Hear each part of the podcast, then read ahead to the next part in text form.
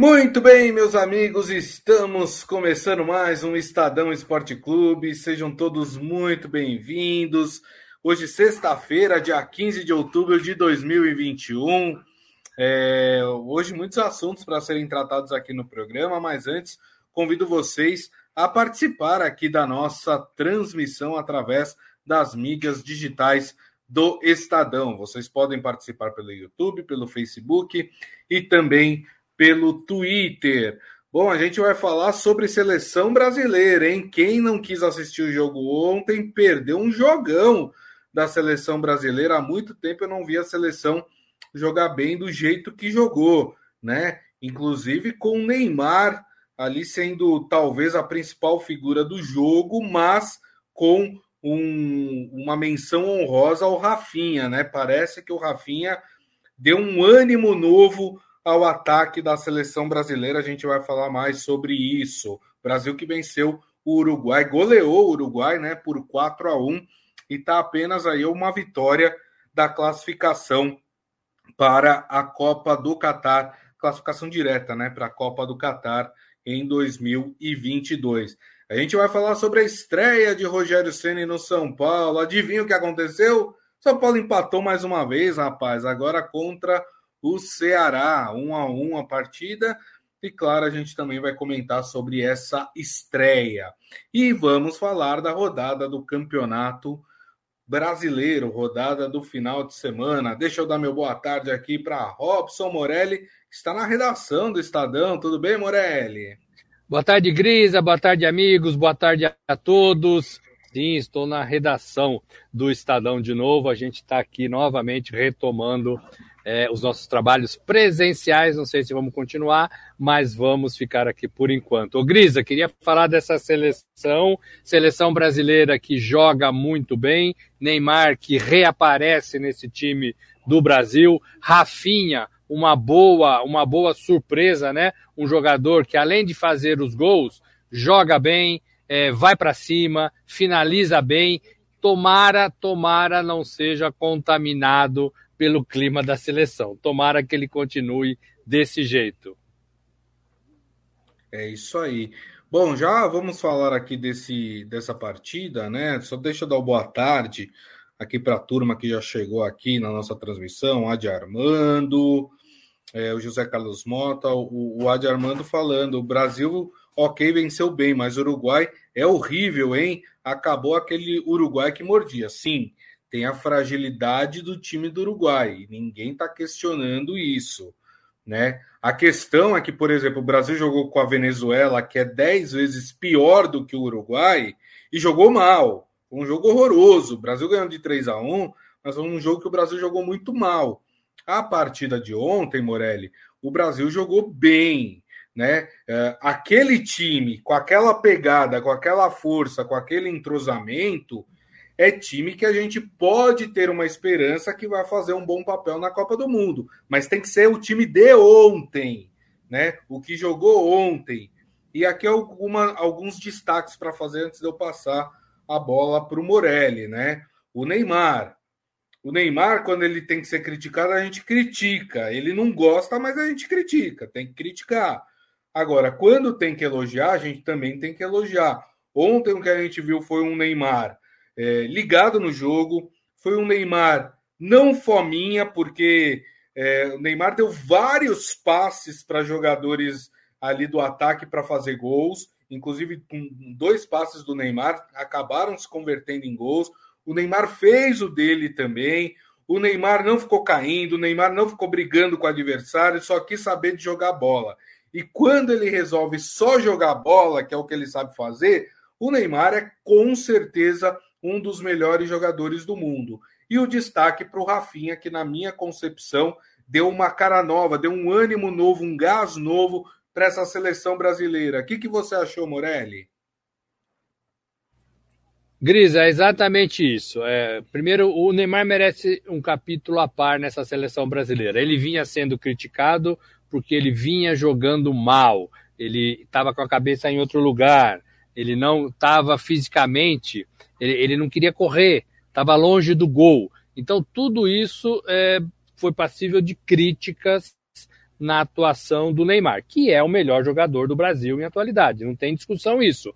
É, quando ele quer jogar, ele joga. E ontem foi um desses dias. O Neymar foi tudo isso que você falou: participativo, driblador, estava mais perto do gol, solidário, é, passava as bolas né, açucaradas para os seus companheiros é, concluírem a gol. Então era o Neymar que todo mundo queria ver contra a Colômbia, nas partidas do, do Paris Saint-Germain, é, e ontem a gente conseguiu ver. Então é um Neymar que se redescobriu, que reapareceu. As críticas, quando a gente faz, Grisa é, e, e amigos, não é uma crítica da carreira, não é uma crítica da vida do jogador, é uma crítica do momento, daquela partida, isso. da partida anterior, né? E talvez isso seja muito difícil para os jogadores entenderem. Eles não gostam de receber críticas e eles levam essa crítica, essa crítica como se a gente estivesse falando de toda a carreira do jogador. Não é nada disso, né? O Neymar continua sendo bom, Neymar continua sendo o principal jogador do Brasil, Neymar continua sendo a grande esperança da seleção brasileira na Copa do Catar. Agora, ele precisa jogar, ele precisa claro. querer, ele precisa estar mais perto do gol. E aí vale o puxão de orelha para o Tite. O Tite não tem nada que colocar o Neymar lá no meio de campo, buscando a bola lá com os zagueiros e tentando levar essa bola lá para o outro, outro gol. O Tite gosta de falar é, box to box, né? De um, de um quadrado de área para outro quadrado de área. Não, o Neymar tem que ficar onde ele jogou ontem, perto do gol, né? Para dar passes, para concluir, para chutar, para fazer gols, inclusive. É, e o gol dele foi muito bonito, né? Diga-se de passagem. É, então, assim, esse é o Neymar que todo mundo quer ver. E, e, quando ele joga, Gris, amigos, o time todo joga. O time todo aparece em função do seu melhor jogador.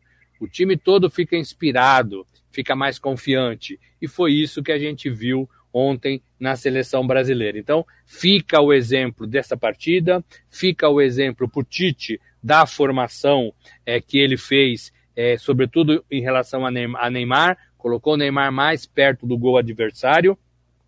E o Rafinha é esse jogador que a gente já vinha cantando a bola, já tinha entrado bem nas outras partidas, e quando você está bem, você precisa continuar no time. O Tite também tem que parar de abraçar os seus 11 jogadores é, em função de lealdade, em função de comprometimento. Seleção brasileira, Copa do Mundo, são sete jogos, Grisa. Sete jogos. Se você for mal num deles, você cai fora. Você não se classifica, você é eliminado, você volta para casa.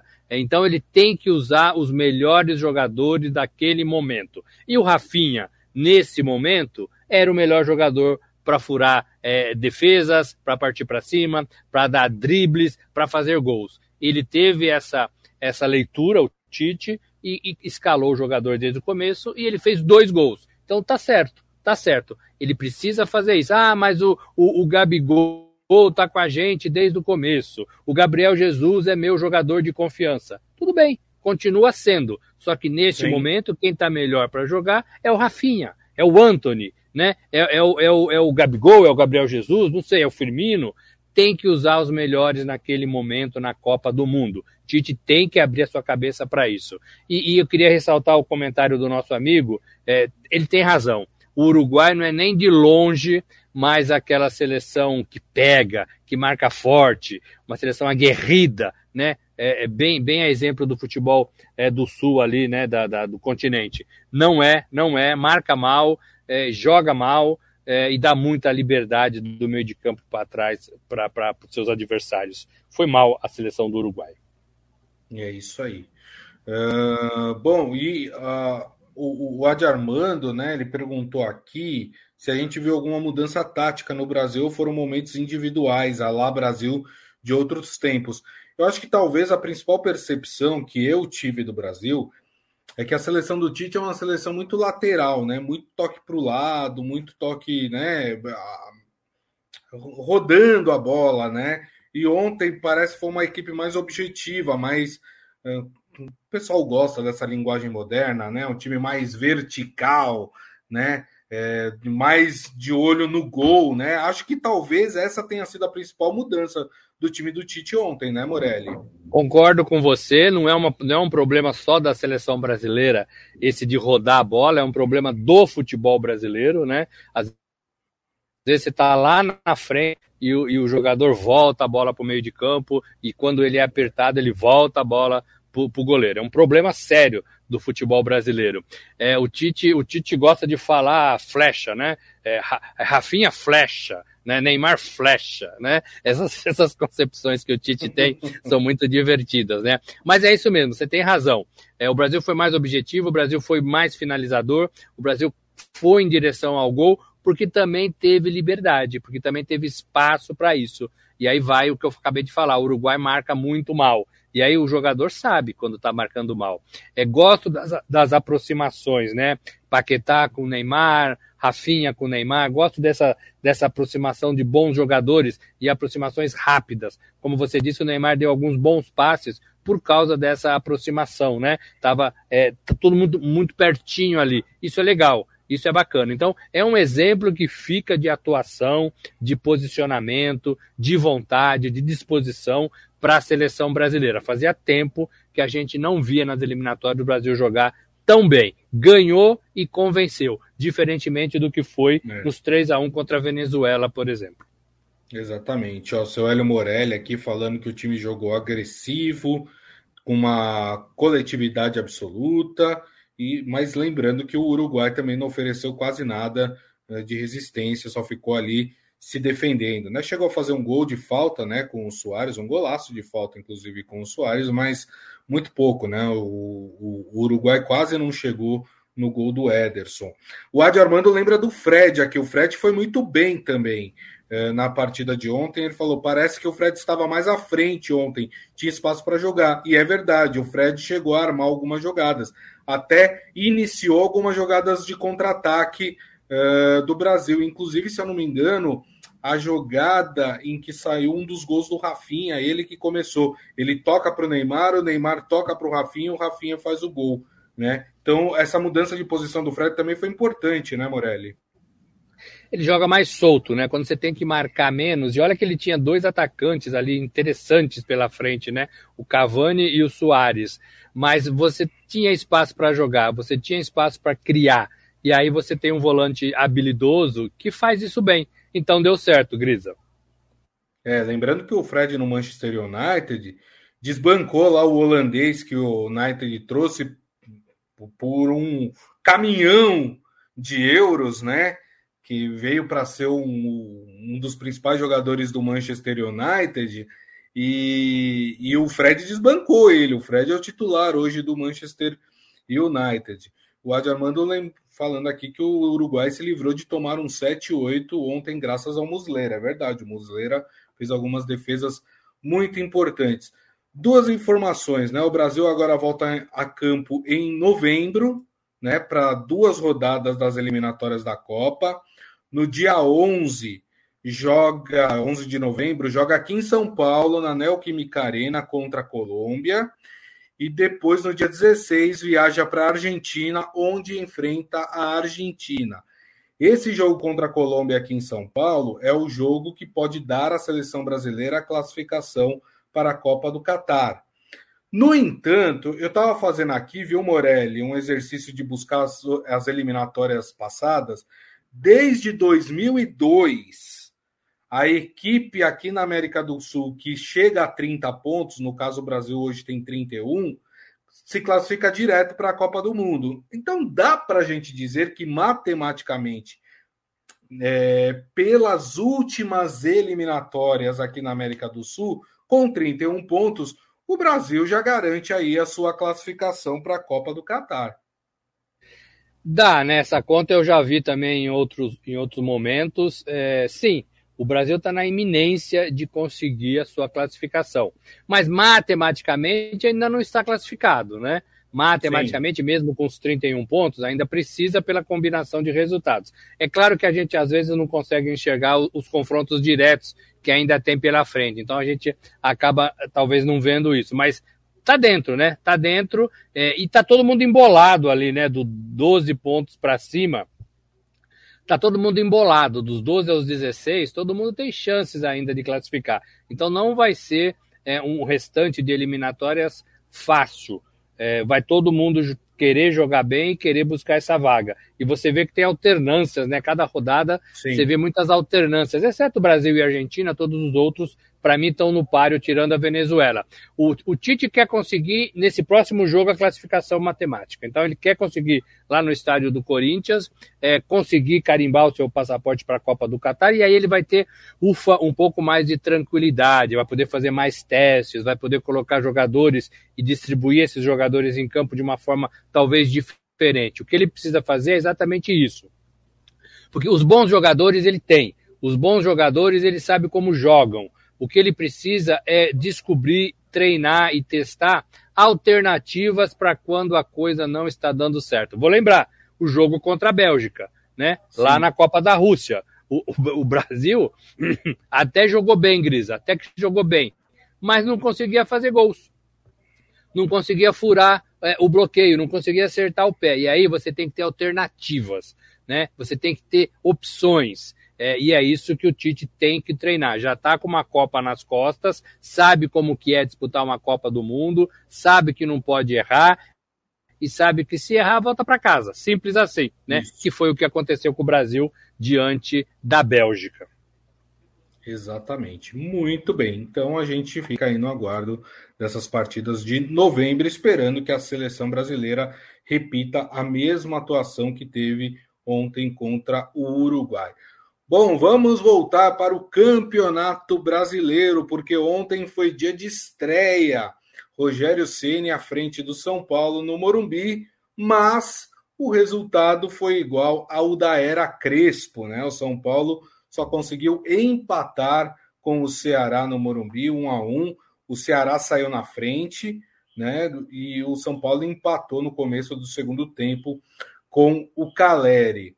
Morelli, antes de passar para você para fazer uma análise desse jogo, claro, a gente, né, não dá para cobrar o Ceni, né? O Ceni chegou é, na quarta noite e já dirigiu o time na quinta, quer dizer, não tem absolutamente nada é, dele ali, a não ser a volta de alguns titulares que não estavam jogando com o Crespo, como é o caso do Reinaldo, como é o caso do Benítez, como é o caso do Orejuela, mas a gente já vai falar sobre isso. Antes, vamos fazer o seguinte: Vamos ouvir dois personagens dessa partida do São Paulo: o zagueiro Miranda e o técnico Rogério Ceni. Relacionamento não havia, a responsabilidade dos atletas é porque os resultados não vinham acontecendo. É, nós jogadores fizemos o máximo, se dedicamos o máximo. É, a gente cumpriu com as ideias de jogo que, que o Crespo queria. Infelizmente não, não estava dando resultado e, e houve a mudança. É, a gente fica triste pela saída dele, mas feliz com a chegada do Rogério. Acho que o São Paulo sempre é um, é um time que tenta ser propositivo, nem sempre consegue. É, nós tentamos dentro das características que o time já tem e que o Crespo já trabalhava, com praticamente os mesmos jogadores com, com que o Crespo trabalhava. É, um, talvez um posicionamento um pouco diferente, mas ser dominante no jogo. Eu acho que fomos. O que nós nos propusemos a fazer, nós conseguimos ter a bola, finalizar bastante. Uma pena a gente não ter conseguido a vitória, mas isso está dentro, logicamente, está inserido na qualidade e característica dos atletas que, que aqui já, já estão. Eu pretendo implantar um jeito de jogar da maneira qual eu possa ter substitutos para fazer, fazer trocas durante o jogo, né? é, mesmo não sendo um sistema que eu mais gosto, ou sistema usual, né, que, eu, que eu gosto da maneira de jogar, mas as características dos jogadores, por exemplo, são diferentes do que eu tinha no Fortaleza, do que eu tinha no Flamengo, é, são características diferentes. Nós vamos tentar sempre fazer um time de acordo com a, com a melhor possibilidade e também, logicamente, observando um pouco é, a característica do adversário. É, o Miranda falando um pouquinho aí ainda sobre a saída do Crespo, né? de, de responsabilidade dos atletas, enfim, e o Rogério Ceni falando aí um pouco sobre essas, essa estreia. É, bom, ontem não deu para ver muita mudança no time do São Paulo, mas como eu disse, né, Morelli, não dá nem para cobrar o Ceni nesse primeiro momento. O São Paulo que saiu vaiado de campo. É, mas saiu vaiado injustamente. Talvez saiu vaiado pela sequência de empates, seis, né? é, empates seguidos no Campeonato Brasileiro, isso não é bom. O time queria os três pontos para tentar se afastar da zona de rebaixamento, mas o jogo foi bom. São Paulo foi um time mais veloz, foi um time que correu mais, foi um time que criou mais jogadas. O Ceará também fez tudo isso, né? E teve boas finalizações é, é, no gol. Então foi um São Paulo diferente, do meu modo de ver, é, é mais vivo, mais, mais agressivo dentro do campo. Agora, o resultado foi ruim. É, empatar é ruim. É o sexto empate. O time, o São Paulo está com, com 30 pontos, se não me engano, 31. O e São flerta... Paulo, agora deixa eu pegar na tabela. O São Paulo tem, neste momento, 31 pontos ao 13 colocado uh, do campeonato.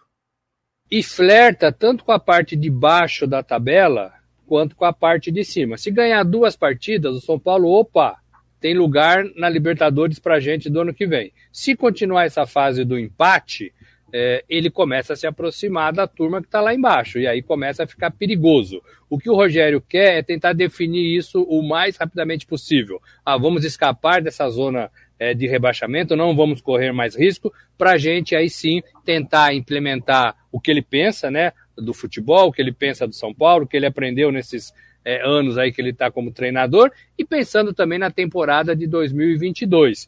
É, ele já tem que começar a pensar em 2022 para fazer um São Paulo bom. Lembrando que o trabalho do Crespo não era para essa temporada 2021, era para a temporada 2022. Por isso que eu acho que ele foi injustamente demitido é, do São Paulo. O próprio Rogério Ceni falou que ele manteria o Crespo no comando do São Paulo. Então, é, é um trabalho que visa 2022. É isso aí.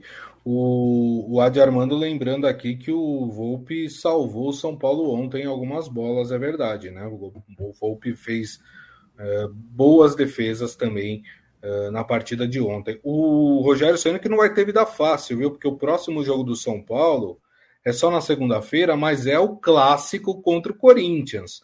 Jogo no Morumbi às 8 da noite. Claro, a gente vai falar mais sobre essa partida na segunda-feira, mas não é, não era o melhor jogo, né, Morelli, para se ter depois de um empate ruim em casa, né? Ô Grisa, não era o melhor jogo, né? Você estreia com empate, depois você já pega um, um, um rival paulista, né? Não é bom para o Rogério Ceni. E também não é bom ter um clássico deste tamanho que vale para as duas equipes numa segunda-feira, né? Uma, é. uma, uma, ressaca de um fim de semana, né? Uma segunda-feira, 20 horas. A CBF poderia colocar qualquer outro jogo para segunda-feira e deixar o clássico para o fim de semana, né?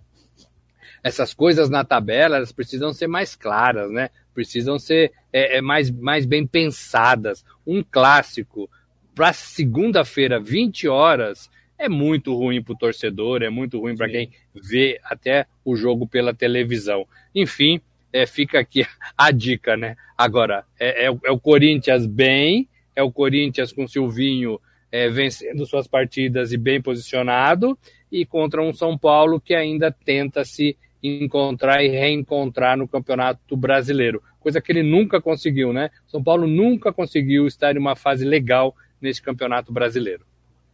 É isso aí. O Adi Armando acha que esse jogo aí, esse clássico, tá com cara de um a um, mas ele espera que o Corinthians vença, mas que acha que tá com cheiro de empate aí uh, nesse jogo de segunda-feira. A gente vai falar mais sobre esse jogo na segunda-feira. Seu Hélio Morelli falando que São Paulo tem que comprar craques para 2022. O problema, seu Hélio, é dinheiro.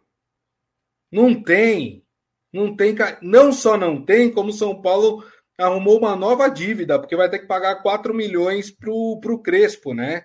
Que foi demitido. E tem aquela dívida milionária com o Daniel Alves, que é 400 pila por mês, né? Então você vê, o São Paulo não tem não tem um caixa desse tamanho para poder fazer grandes contratações pensando em 2022.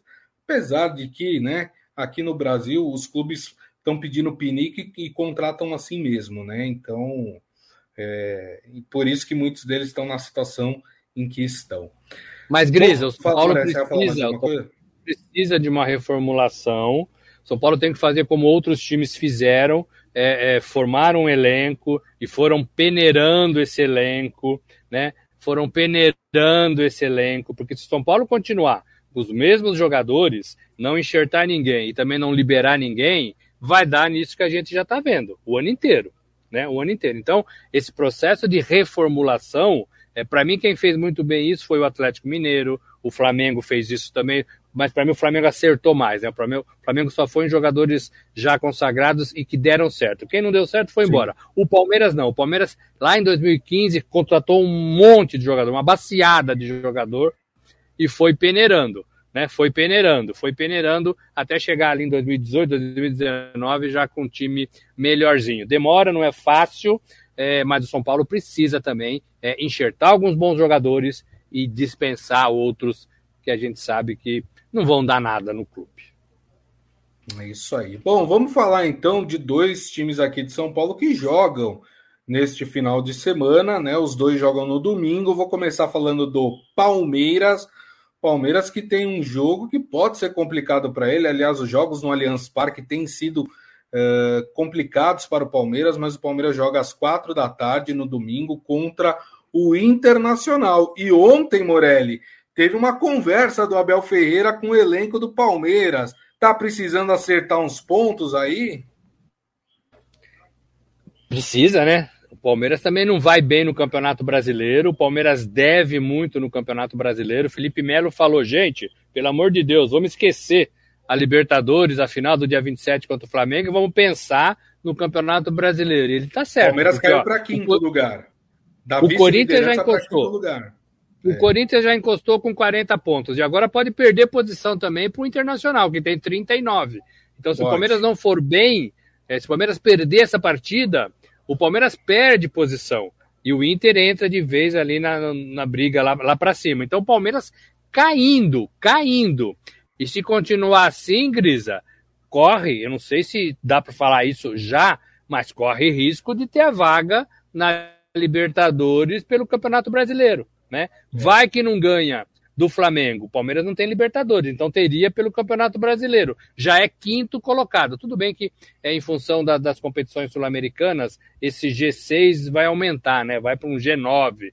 Então é Isso. muito difícil o Palmeiras não conseguir. Mas, mas tem time melhorando, tem time somando pontos, tem time na briga, tem time entrando na briga, e o Palmeiras precisa assim de muita conversa parece que é, não há mais um entendimento entre o, o elenco com o professor, com o, aliás, o do professor, com o, o Abel Ferreira. É, ele fala nas suas declarações, nas suas entrevistas, que o time às vezes não faz o que ele pede, que os jogadores Sim. não faz, fazem o que, o que ele manda. É, então uhum. precisa conversar. Né? Ele, ele claro. tem repetido isso algumas vezes, tem falado de jogar coletivamente em detrimento do jogo individual. É, ele colocou o Dudu na última partida ali do lado esquerdo, o Dudu ficou meio paradão ali, meio fora do jogo, no meu modo de ver. Então ele precisa fazer esse time vibrar mais do que está vibrando.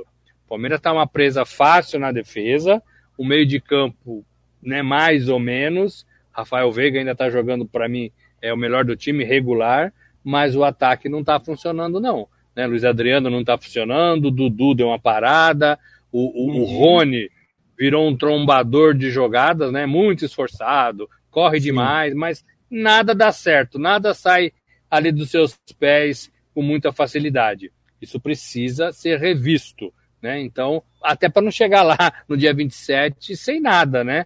É, é, sem claro. confiança, sem futebol. Então, precisa. Ir para o Campeonato Brasileiro tem que jogar. Tem que jogar. Jogo duríssimo esse com o Inter. Para mim, vou ficar em cima do muro. Para mim, eu, eu, vou de empate, um a um, esse jogo Palmeiras e Internacional. Para ser o do contra, eu vou falar que vai ser 2 a 1 um para o Palmeiras. Acho que o Palmeiras vai se recuperar nessa partida, hein? Vamos ver. Né? Não é fácil, mas vamos ver. Bom, outro é um time placar. que joga. É um bom placar, né? 2 a 1 um. É, bom, outro time que joga também, e esse taca a corda no pescoço, mas por, por um motivo diferente do Palmeiras, é o Santos, né? O Santos vai até Recife, domingo, 8 e meia da noite, para jogar contra o esporte. Aliás, né? O Santos hoje tem que mandar um, um, um cartão de agradecimento para o Cuiabá, que ontem venceu o esporte por 1 a 0 e com isso o Santos não entrou na zona do rebaixamento, mas tem agora um desafio direto, um adversário direto para fugir aí dessa zona incômoda. É jogo, Morelli, é diferente do jogo é, de quarta-feira, que foi contra o Atlético Mineiro, que o Santos precisa vencer, né? É exatamente isso. A gente falou muito que o jogo contra o Atlético Mineiro não era jogo para o Santos crescer, somar pontos, sobretudo na casa do Atlético Mineiro. Esse não, esse contra o esporte é briga direta pela parte de baixo da tabela. Se o Santos ganhar, o Santos afunda o seu concorrente e respira aliviado com mais três pontos na sua conta. Então, tem que ganhar. Só que o esporte está pensando a mesma coisa, né? É jogo direto, a gente tem que afundar o Santos, tem que trocar de posição na tabela com o Santos para eles ficarem na zona de rebaixamento e a gente sair dela. Então, é jogo duro, o esporte está jogando bem. Né, as últimas partidas do esporte, eu não vi essa contra o Cuiabá, mas as, outras, as outras partidas eu vi, é, o esporte está jogando bem é, e precisa e precisa dos pontos como precisa o Santos. Eu acho que o Santos tem mais time, Gris. Eu acho que o Santos está se ajeitando. É, eu até achei que o Santos jogou razoavelmente bem contra o Atlético Mineiro. Depois é, né, tem aquela qualidade do Atlético que é difícil de parar, é difícil de marcar, né, é difícil de superar, sobretudo quando agora você tem a torcida empurrando. Aliás, então tem uma polêmica esse jogo do Atlético aí, né? Não vai dar tempo da gente falar aqui, mas é a história dos dirigentes do Atlético terem chutado a porta do VAR. E vai dar pano para manga isso, mas isso é um assunto por um outro dia. Vamos lá, Morelli. Então, isso, isso, isso não pode acontecer, né? Isso não pode acontecer. Isso tem que fazer o time perder até ponto no meu modo de ver, né? Porque isso, isso não dá, né? Não dá. Essa, essa emoção sem controle de dirigentes de futebol não cabe mais, não cabe mais é. no futebol, né? Não cabe mais na administração de nenhum clube. Chutar a porta de árbitro, olha, isso aí ficou pro tempo lá do Eurico Miranda no Vasco, né? Nem na é, Várzea então, se faz mais isso, viu, mano? Nem na Várzea se faz isso mais. Então, isso, isso precisa falar e precisa ser revisto. Agora, Grisa, para mim o Santos ganha essa partida. Para mim o Santos ganha de 2 a 1 um, melhora a sua condição. Já falei aqui que acredito no trabalho é, do técnico do Santos, do Fábio é, Carilli, acho que ele é um bom treinador e precisa de tempo. É, e acho que o elenco do Santos está jogando melhor também. Muito bem. Bom, é, eu acho que vai ser um empate, viu? Infelizmente, para torcida Santista, acho que vai ser um a um esse jogo. É, deixa eu só registrar: o José Carlos Mota acha que o Palmeiras vence por 2 a 1 o Adi Armando acha que o Palmeiras empata com o Inter em 2 a 2 e o Adi Armando também acha que o Santos vence a partida contra o esporte por 1 a 0.